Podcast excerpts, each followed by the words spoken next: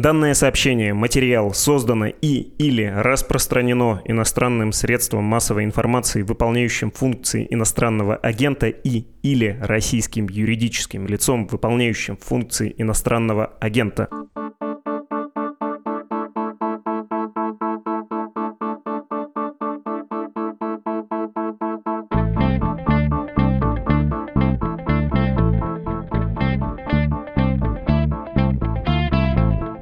После долгого, отчасти вынужденного перерыва снова с радостью говорю вам «Здравствуйте!» Это «Медуза» и ее подкаст, выходящий по будням. Он называется «Что случилось?» и посвящен новостям, которые долго остаются важными.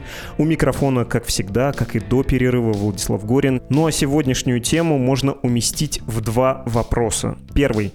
То, что говорит разведка Великобритании о воюющей в Украине российской армии, что вот, мол, она скоро выдохнется. Это правда? И второй, во многом обратный вопрос. А насчет нового наступления России, целью которого может стать Одессой, это реалистично? Не терпится начать, не терпится получить ответы, так давайте сделаем это, но после небольшой передышки. Все, что происходит в жизни каждого, связано с правами и свободами. Право на выбор, право на жизнь и здоровье, право на самовыражение и многое другое. «Человек имеет право» – подкаст, который делаем мы, журналисты «Радио Свобода» Марьяна Тарачешникова и Наталья Джампаладова. Вместе мы выясняем, для чего люди придумывали самые разные законы, как устроен окружающий нас мир прав и обязанностей, и почему он устроен именно так. Слушайте новые эпизоды по вторникам в привычном агрегаторе подкастов. Дмитрий Кузнец, редактор отдела разбора издания «Медуза». Привет, Дима. Привет. Снова мы с тобой в этом подкасте, чему я, если честно, рад. Был большой очень перерыв у нас. И снова мы говорим, к сожалению, о неуходящей теме, о том, как развивается конфликт между Россией и Украиной в военном смысле. И я бы сказал, что пара пунктов э, крайне любопытными представляются. Пункт номер один — это российская армия вот-вот выдохнется. Есть такой вопрос, да? Есть такое утверждение, которое имеет смысл обсудить. И наступление. Тут все намного сложнее, кто-то говорит, что наступление еще способна сделать российская армия, кто-то говорит, что скорее киевские силы будут наступать. Это обсудим отдельно, пусть это будет во второй части нашего разговора. Сначала про выдохнется. Эти слова вообще в кавычках надо писать, потому что они не мои. Это заявление Ричарда Мура, начальника Ми-6, ну то есть британской разведки. И вот точная цитата. По нашей оценке, в ближайшие несколько недель россиянам будет все труднее находить живую силу, оружие и военную технику. Им придется как-то приостановиться, и это даст украинцам возможность нанести ответный удар. Конец цитаты, и в догонку там еще есть пара характеристик от э, Мура то есть от Ми-6 по большому счету, да, про эпический провал России в войне с Украиной, про военные успехи как ничтожные и про то, что российская армия вот-вот выдохнется. Как тебе эта оценка? Ну, давай начнем с конца. По поводу ничтожных успехов. Вот успехи, конечно, не ничтожные. Россия контролирует большую часть южных областей Украины. Это большой удар для украинской власти. И это то, с чем Киеву необходимо бороться. Эти области должны быть возвращены, иначе можно сказать, что цели войны для Украины не достигнуты. То есть одна из целей сохранения украинской государственности достигнута. И очевидно, что уже вряд ли Украина потеряет э, свой суверенитет в результате войны. Но территориальные потери и связанные с ними экономические потери и политические, они велики. Поэтому, очевидно, Украину не устраивает нынешняя конфигурация военных и политических итогов, да, промежуточных итогов. Нельзя сказать, что российская армия выдохлась. Мы про это ничего не знаем. Мы видим, что российская власть не задействовала большую часть э, ресурсов, которые у нее есть. Прежде всего, это ресурсы в живой силе, не проведена мобилизация, проведен некий набор добровольцев, э, итогов которого мы не знаем. Мы видим, что российское командование задействует технику, в том числе советскую технику с э, хранения. Эта техника существует, она может быть задействована при формировании новых соединений, если российское командование таковым формированием займется. Другое дело, что если говорить про баланс сил, то есть не про отдельно российскую армию в вакууме, а в соотношении с э, силами и средствами противника, можно сказать, что ситуация для российской армии не улучшается, по крайней мере. Мы видим, что по результатам мобилизации украинское командование сформировало новые соединения. Это несколько бригад, по крайней мере, и только одна, может быть, две из них уже задействованы на фронте, остальные не задействованы. Мы видим, что идет перевооружение украинской армии на западное оружие, в том числе тяжелое. Мы видим, что украинское командование осваивает новые средства борьбы, про которые, я думаю, что мы чуть подробнее позже поговорим. Поэтому, по-моему, выбрана просто неудачная терминология про выдохлась российская армия или не выдохлась. Но в соотношении не видно никакого улучшения ситуации для российской армии. Давай еще про вот эту не сферическую, а совершенно конкретную группу войск, э, про вот эти силы, сосредоточенные в Украине, которыми оперирует э, Кремль, Россия. Поговорим и про то, как этот баланс меняется, потому что действительно многое из того, что ты сказал, обсуждается не первую неделю, не первый день, не первый месяц. И мы с тобой, кажется, это обсуждали, что первый момент, когда были шапкозакидательские настроения, когда Россия думала, что триумфально и быстро, как эм, горячий нож в масло войдет в Украину, погибла изрядная часть современной техники, были большие потери в личном составе, но вот когда сейчас я слышу то, что раздается с Запада и из Украины, я не могу тоже это оценить, насколько потенциал в той же технике исчерпан. 60% своих ракет Россия выпустила, говорят, да? Или там, например, не хватает современных танков. Россия прибью, про ракеты мы на самом деле не знаем. Мы не знаем, сколько их было произведено. Есть какие-то предположения, они основаны на открытых данных, которые публиковались Российским Министерством обороны до войны. Но в целом, скажем так, возможно, значительная часть ракет современных, которая была произведена в последние годы, выпущена.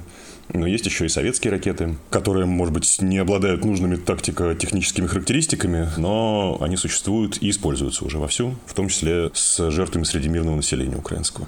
Ну вот на самом деле аналогично и по всем, наверное, пунктам можно сказать про ту же самую огневую мощь, что да, у России все еще есть артиллерия в избытке, да, в смысле в большом преимуществе над противной стороной, над украинской. Есть авиация, ну в этом конфликте авиация себя не оправдала, но ее и Украины нет, поэтому это, наверное, можно обнулить с обеих сторон. Но тем не менее, если ты симпатизируешь Киеву, то ты, конечно, ловишь получишь сообщение о смещении баланса сил в сторону украинской стороны. Если ты симпатизируешь Москве, то ты с равным успехом можешь ловить сообщение о том, что нет никакого смещения в балансе сил нет, Россия все еще преобладает в огневой мощи. Тебе что здесь кажется принципиальным? Ну и, надо оговориться, ты делал эти оговорки достоверным да, в соотношении сил. Я бы сказал, что прежде всего нужно говорить э, о том, что Украина начала применять принципиально для нее новые средства ведения войны, полученные с Запада. Прежде всего, это дальнобойные системы залпового огня «Хаймарс», которые очень сильно отличаются от привычного всем «Града», Нельзя сказать, что у России совсем нет аналогов, чуть позже объясню. Это прежде всего высокомобильная система, хорошо защищенная. Это важно для того, чтобы эта система могла, отстрелявшись, покинуть поле боя, а также пережить ответный огонь, вот, если он недостаточно точный.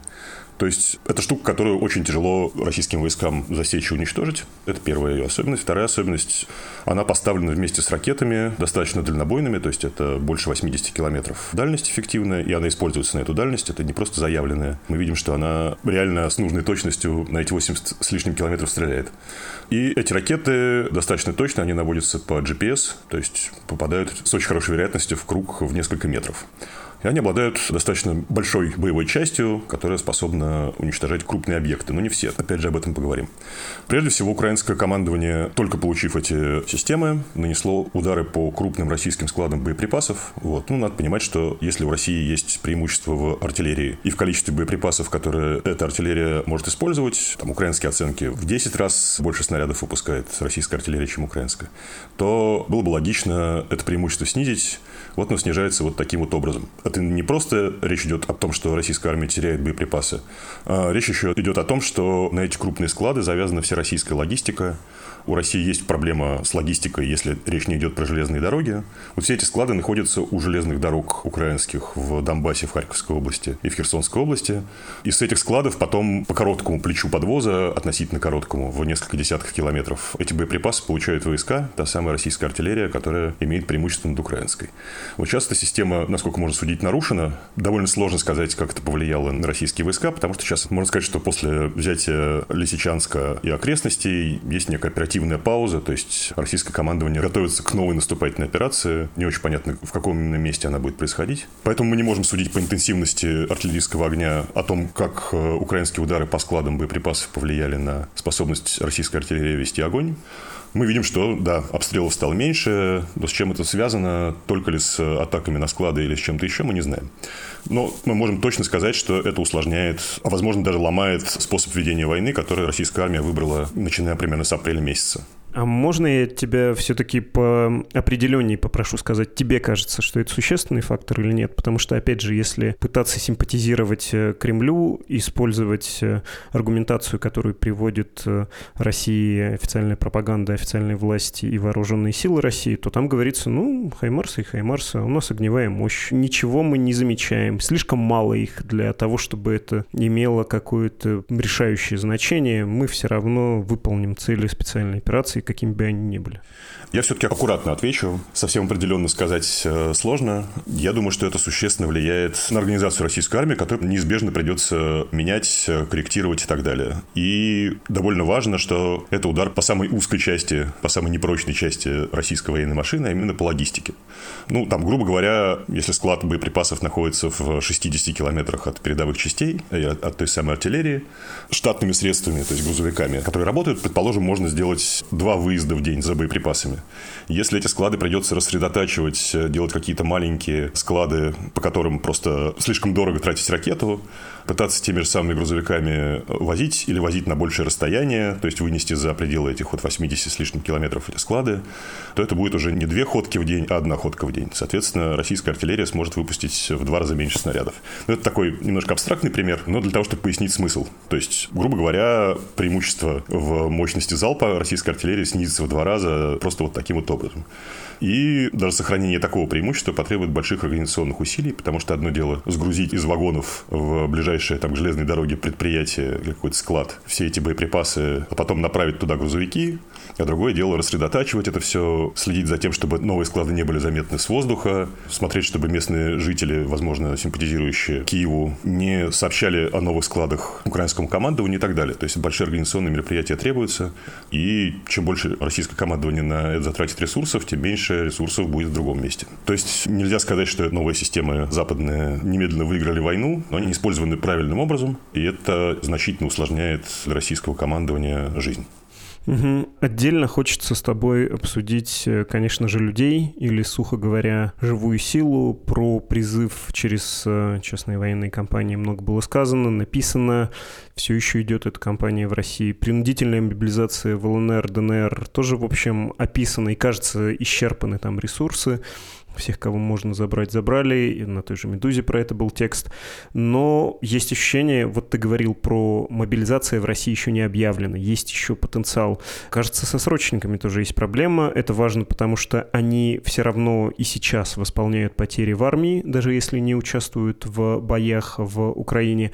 Ну и потом они все-таки конвертируются в контрактников. Кто-то сам с удивлением узнает, оказавшись в Украине, что он заключал какой-то контракт. Кто-то вполне осознанно, видимо, это делает. Я бы хотел тебе привести цитату нашего медузовского автора, частого гостя нашего подкаста Павла Лузина. Его телеграм-канал могу порекомендовать слушателям. Он называется «Лузин. Россия в мире». Вот что Павел написал. Об итогах весеннего призыва 2022 как индикаторе общественного настроения. Судя по всему, результаты весеннего призыва 2022 года весьма плачевные. Первое. Региональные СМИ, всегда сообщавшие, сколько человек отправили в армию из их региона в каждый призыв, скромно молчат. Второе. С 23 мая по 14-15 июня в большинстве регионов в войска было отправлено от 1 четверти до 1 трети от планового числа призывников. Третье. 12 июля, за три дня до конца призыва, Сергей Шойгу сообщил, что в войска отправлено 89 тысяч новобранцев. План на весну 2022 – 134,5 тысячи человек. Так что действия закономерным образом опять расходятся со словами. Опросы могут показывать все, что угодно, кроме реальности. В реальности значительная часть, если не большая часть российского общества не готова ни умирать за Путина, ни еще каким-либо образом поддерживать на деле преступный идиотизм российской власти. Конец цитаты. Что ты про живую силу думаешь? Что у России с ней и насколько велик потенциал для мобилизации, с учетом в том числе сказанного со ссылкой на Павла? Я думаю, что прежде всего надо сказать, что он намного выше, чем у Украины, этот потенциал, просто за счет э, численности населения, в том числе населения призывного возраста. Думаю, что система добровольного набора работает не очень хорошо. Правда, мы не знаем цели, которые ставятся.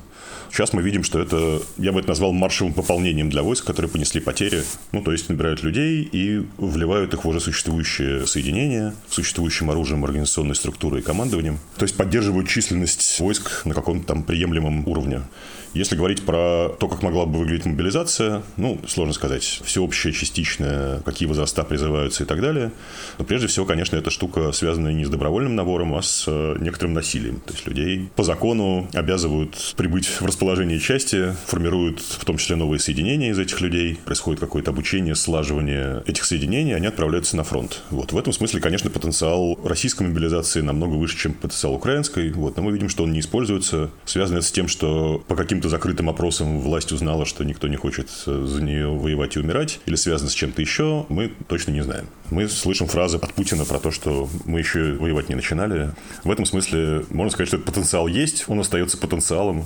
А насколько его можно реализовать, мы просто не знаем, и даже не знаем, знает ли об этом Кремль достоверно. Не начнешь мобилизацию, не узнаешь, насколько она возможна вообще. Да, ну, скажем так, история показывает нам, что с этим можно и опоздать.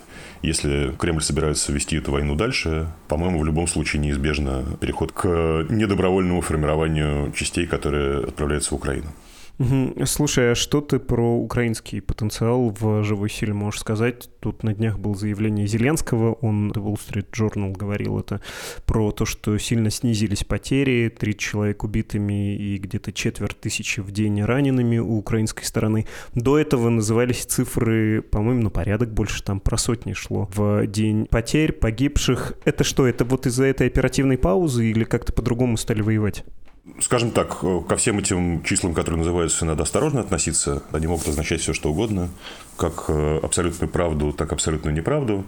Мы видим какие-то подтверждения украинских потерь даже за последние дни, которые исчисляются десятками, и погибшими, и пленными. Поэтому относиться надо осторожно. Очевидно, после окончания всей операции в Лисичанске потери должны были снизиться неизбежно. Просто потому, что для украинской армии это была крайне неудачная позиция во всех отношениях которую было тяжело защищать, и она полностью простреливалась с артиллерии на всю глубину.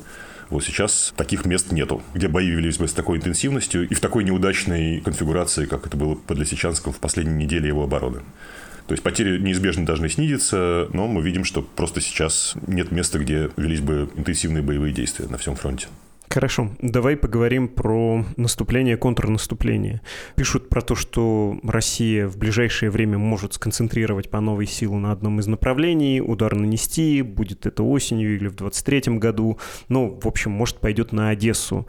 И вполне себе можно представить, что это будет последней целью. Киев не взять, да, кажется, весь восток Украины не взять под контроль тоже. Это уже такая не очень реалистичная цель при вот нынешней конфигурации военных действий принципе. Но отрезать страну от моря, опять же, там исторические территории, пепел Дома профсоюзов, эхо одесских катакомб, утесов поет о войне, все вот это, это позволит эм, предложить гражданам России Одессу как победу, да, вместе с Донбассом и Херсоном. Но ты как будто считаешь более важным и более реальным сюжетом перспективу контратаки Украины на Херсон с перспективой победы там киевских сил над московскими. Давай разберемся с этим. Можешь с Одессы начать, э, с возможности наступления России там? Да, давай начнем разбираться. Прежде всего, надо понимать географию этого вопроса.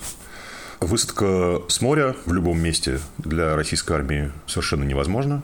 Крупных сил, по крайней мере. Наверное, можно сказать, что она не была возможна ни в какой момент войны. Хотя, наверное, такие планы были. Мы точно не знаем. Знаем, что эта выставка не состоялась и не состоится, потому что просто для этого нету средств прежде всего, десантных средств. Мистрали не закуплены? Ну, Мистрали тоже было бы недостаточно. Нужно большое количество десантных кораблей крупных, которых у России на Черном море нету. И уже не будет, потому что проливы закрыты для военных кораблей, проливы черноморские. Второе, что надо знать про географию, вся эта часть э, Украины находится за Днепром. В России там есть плацдарм, собственно говоря, это город Херсон, его окрестности и такое расширение всего этого плацдарма в сторону Кривого Рога, то есть на север. Дальше следующей водной преградой является Южный Буг, на котором стоит город Николаев, и в первый месяц войны российские войска пытались форсировать Южный Буг после того, как был захвачен Херсон. Это была авантюрная операция, почти в стиле окружения Киева, то есть небольшими силами российские войска продвигались, прежде всего были десантники, которые миновали город Николаев, который не очень удачно пытались э, штурмовать сходу, ушли на север и пытались форсировать, это довольно крупная тоже водная преграда, пытались форсировать около города Вознесенска, где потерпели поражение, потому что из-под Одессы были переброшены украинские войска, потерпели тяжелое довольно поражение, вынуждены были отступить, и постепенно сформировалась та линия фронта, которую мы имеем сейчас. Она идет примерно по границе Николаевской и Херсонской областей, а на севере по границе Днепропетровской области у Кривого Рога, ну, с некоторыми отступлениями от этой границы. И еще что надо знать про эту географию, это ровная степь, которая пересекает вот несколько рек, в том числе и рек поменьше, река Ингул, Ингулец. И вот вдоль этих рек, по этим степям э, с тех пор продолжается разной степени интенсивности бои, не очень большими силами, даже в сравнении с Донбассом. То есть это, может быть, малые десятки тысяч человек с каждой стороны.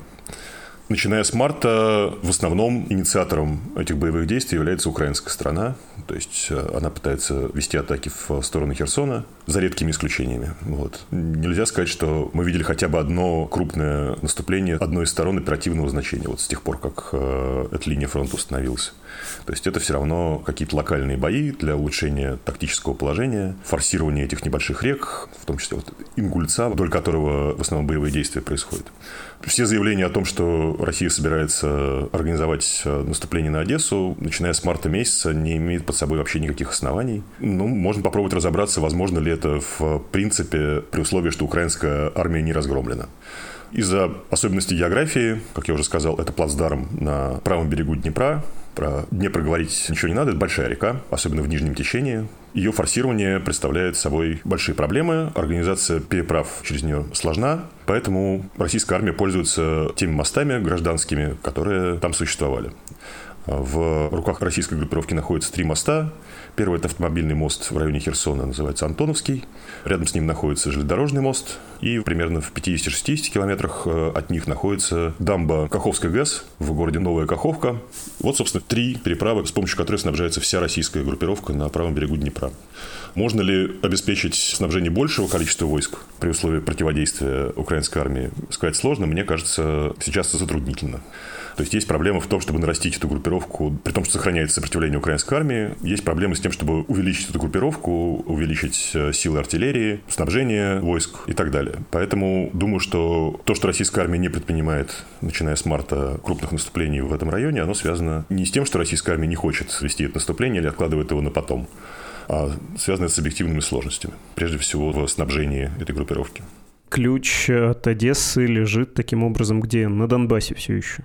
Ну, вероятно, так. Думаю, что идея заключается в том, чтобы разгромить украинскую армию в Донбассе, а все остальное пойдет само. Поэтому речь скорее идет о том, что российская армия пытается организовать надежную оборону этого самого плацдарма и города Херсона, с чем в последнее время возникают сложности даже в отсутствии украинского наступления. Ну, тебе кажется, что украинской армии есть возможность осуществить такое наступление, и это будет в большой степени вероятности успешной операции?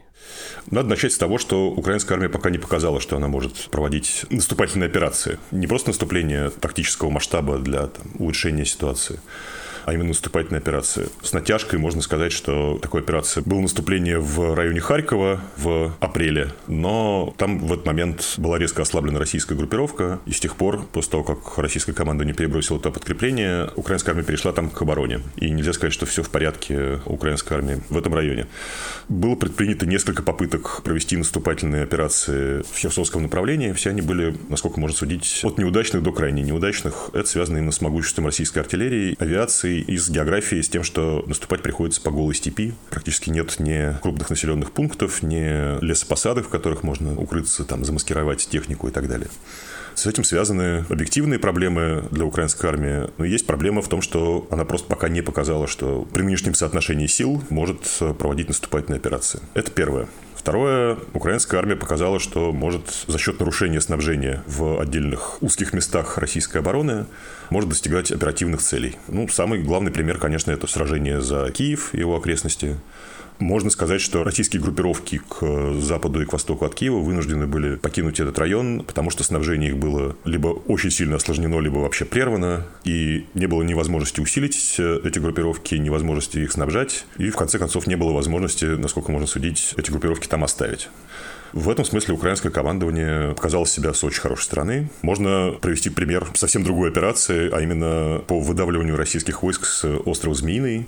Тоже было максимально осложнено снабжение, были нанесены дистанционные удары, в том числе с помощью дальнобойной артиллерии, против которой бессильно ПВО по российским частям, которые были на острове. В результате они тоже вынуждены были его покинуть, как мы знаем, все это. Шаг доброй воли это называется вот, у российского командования. Собственно говоря, такая же история была в Николаевской области, вот с той самой российской операцией по захвату Вознесенска тоже в российские войска, которые вырвались вперед. Было нарушено их снабжение, они почти находились в окружении, были вынуждены прорываться обратно в сторону Херсона. Здесь за украинскую сторону опять же играет география, а именно то самое обстоятельство, что все российское снабжение завязано на эти самые три моста через Днепр, и украинское командование, получив систему залпового огня «Хаймарс», немедленно приступило к бомбардировке этих мостов. И здесь выяснились некоторые недостатки, то есть не, не то чтобы они не были известны, эти недостатки этих систем, скорее они подтвердились. Все-таки боевая часть ракет, которые были поставлены Украине. А это примерно 90 килограмм весы боевой части, недостаточные для того, чтобы эти мосты повредить за один залп. А ракеты более мощные, они же более дальнобойные, которые можно выпускать из этих систем, они Украине не поставлены. Для сравнения, боевая часть Искандера или калибра российского – это сотни килограмм. И то, кажется, их недостаточно для того, чтобы достаточно надежно повреждать мосты, скажем так, разрушать их полностью. Поэтому украинское командование продолжает наносить удары по этим мостам. Российское командование мосты ремонтирует, и, видимо, эта история надолго. Цель украинская совершенно ясна до того, как начать какую-то наступательную операцию в направлении Херсона, украинское командование пытается максимально осложнить э, снабжение этой самой группировки, которая находится на правом берегу Днепра. Ты знаешь, я ловлю себя на мысли, что мы с тобой говорим очень много про количественные вещи, но подразумеваем, я во всяком случае все пытаюсь нащупать ответ на вопрос, когда будут качественные изменения в этом конфликте в ходе боевых действий. Ну, наверное, можно сказать, что когда мы увидим мобилизацию широкую, настоящую в России, это будет один из таких признаков, да, что конфликт изменится в существенной степени. Или когда мы увидим, что украинская армия будет способна решить решится, сочтет себя готовой для проведения наступательных операций, это тоже будет э, ну, прямым указанием на то, что конфликт э, перейдет из такой позиционной стадии в более активную. Или нет, есть какие-то менее очевидные признаки, на которые ты смотришь и благодаря которым ты рискуешь делать какие-то прогнозы. Смотри, можно даже немножко поиграть в конспирологию, хотя это не совсем конспирология. Возможно, это связанные вещи. Мы видим, что Россия не использует все ресурсы, но мы видим, что и Запад, который поддерживает Украину, тоже не использует все ресурсы. И что поставки военной техники явно меньше, чем они могли бы быть при всех сложностях Запада. С наличием этой военной техники, которой, может быть, жалко отдавать, потому что себе не останется, но мы видим, что это все равно намного меньше, чем есть, допустим, на хранении у американской армии или даже у европейских армий. Возможно, это связано с тем, что и Москва, и НАТО следят за уровнем эскалации, который каждая из сторон может себе позволить в данный момент. Возможно, если Россия объявит мобилизацию, то Запад перейдет к более серьезной поддержке Украины. Поскольку цель не дать Украине проиграть, она объявлена, она вполне официальна. Возможно, Москва не хочет такого уровня эскалации, поставки большего количества тяжелой артиллерии или даже самолетов, или систем ПВО и так далее, поэтому пытается не провоцировать Запад. Соответственно, Запад пытается не провоцировать Россию на какие-то шаги по эскалации со стороны российской армии. Я даже не думаю, что это можно назвать конспирологией. Я думаю, что это мы видим с самого начала конфликта и даже до его начала, что и НАТО, и Кремль соизмеряют свои шаги с возможным ответом. Поэтому довольно тяжело предсказать, как этот баланс будет меняться и может ли он вообще измениться. Или мы обречены на пребывание в этой патовой ситуации, когда стороны будут наращивать постепенно силы, но ни одна из них не сможет получить преимущество. Достаточно для того, чтобы характер войны принципиально изменился. Ну, вот в таком ирано-иракском, я бы сказал, противостоянии, когда происходит истощение, многолетняя борьба, а потом все отходят э, на свои позиции, это будет означать, что Россия это уйдет не границам 2022 и тем более 2014 года. Да, пока мы не знаем, что это означает, это отдельный разговор еще на 40 минут про то, какими могли быть политические цели сторон и способы их достижения, чтобы каждая из них могла посчитать победой, поражением или промежуточным итогом, на котором можно остановиться и заморозить конфликт. Мы видим, что пока нет никаких указаний на то, что баланс сил может принципиально измениться в ближайшее время. Ну, понятно, что совсем тяжело прогнозировать то, что будет через э, много месяцев подобного конфликта. Может быть, баланс изменится, мы не знаем. Вот пока ситуация такова. Ну, насчет много месяцев это, видимо, общее ощущение и кажется близко к реальности. Не скоро все это закончится. Хорошо, спасибо тебе большое, Дима. Боюсь, не последний раз мы с тобой разговариваем в этом подкасте и еще придется встречаться. Спасибо за объяснение. Спасибо, пока. Это был Дмитрий Кузнец, редактор отдела «Разбор Медузы».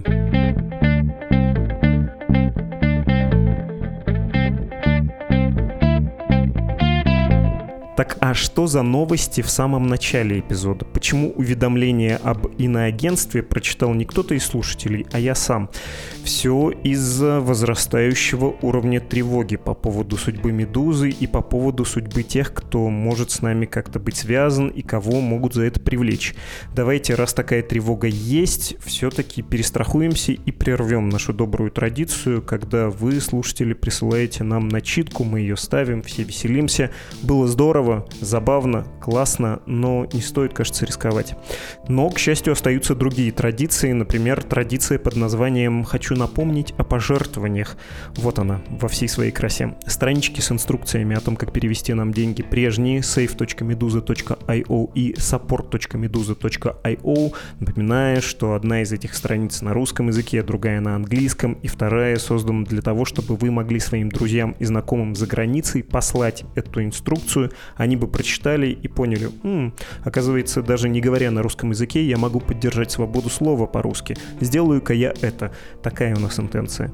Ну и что еще? Вы по-прежнему, конечно, можете писать нам письма на адрес подкаст собакамедуза.io. Этим выпуском рад ответить на многие из ваших сообщений, куда пропал подкаст. Никуда не пропал, был перерыв, отчасти вынужденный, прошу за это прощения, но рад вернуться, рад, что вы по-прежнему нас слушаете и, честно признаюсь, было приятно за ваше беспокойство. Я говорю о тех, кто не видел объявления о том, что мы ушли в наш отпуск-больничный. Ну и да, после долгого перерыва снова повторяю, как всегда, вы слушали, что случилось, подкаст о новостях, которые долго остаются важными. Делайте это, пожалуйста, и дальше. До скорой встречи.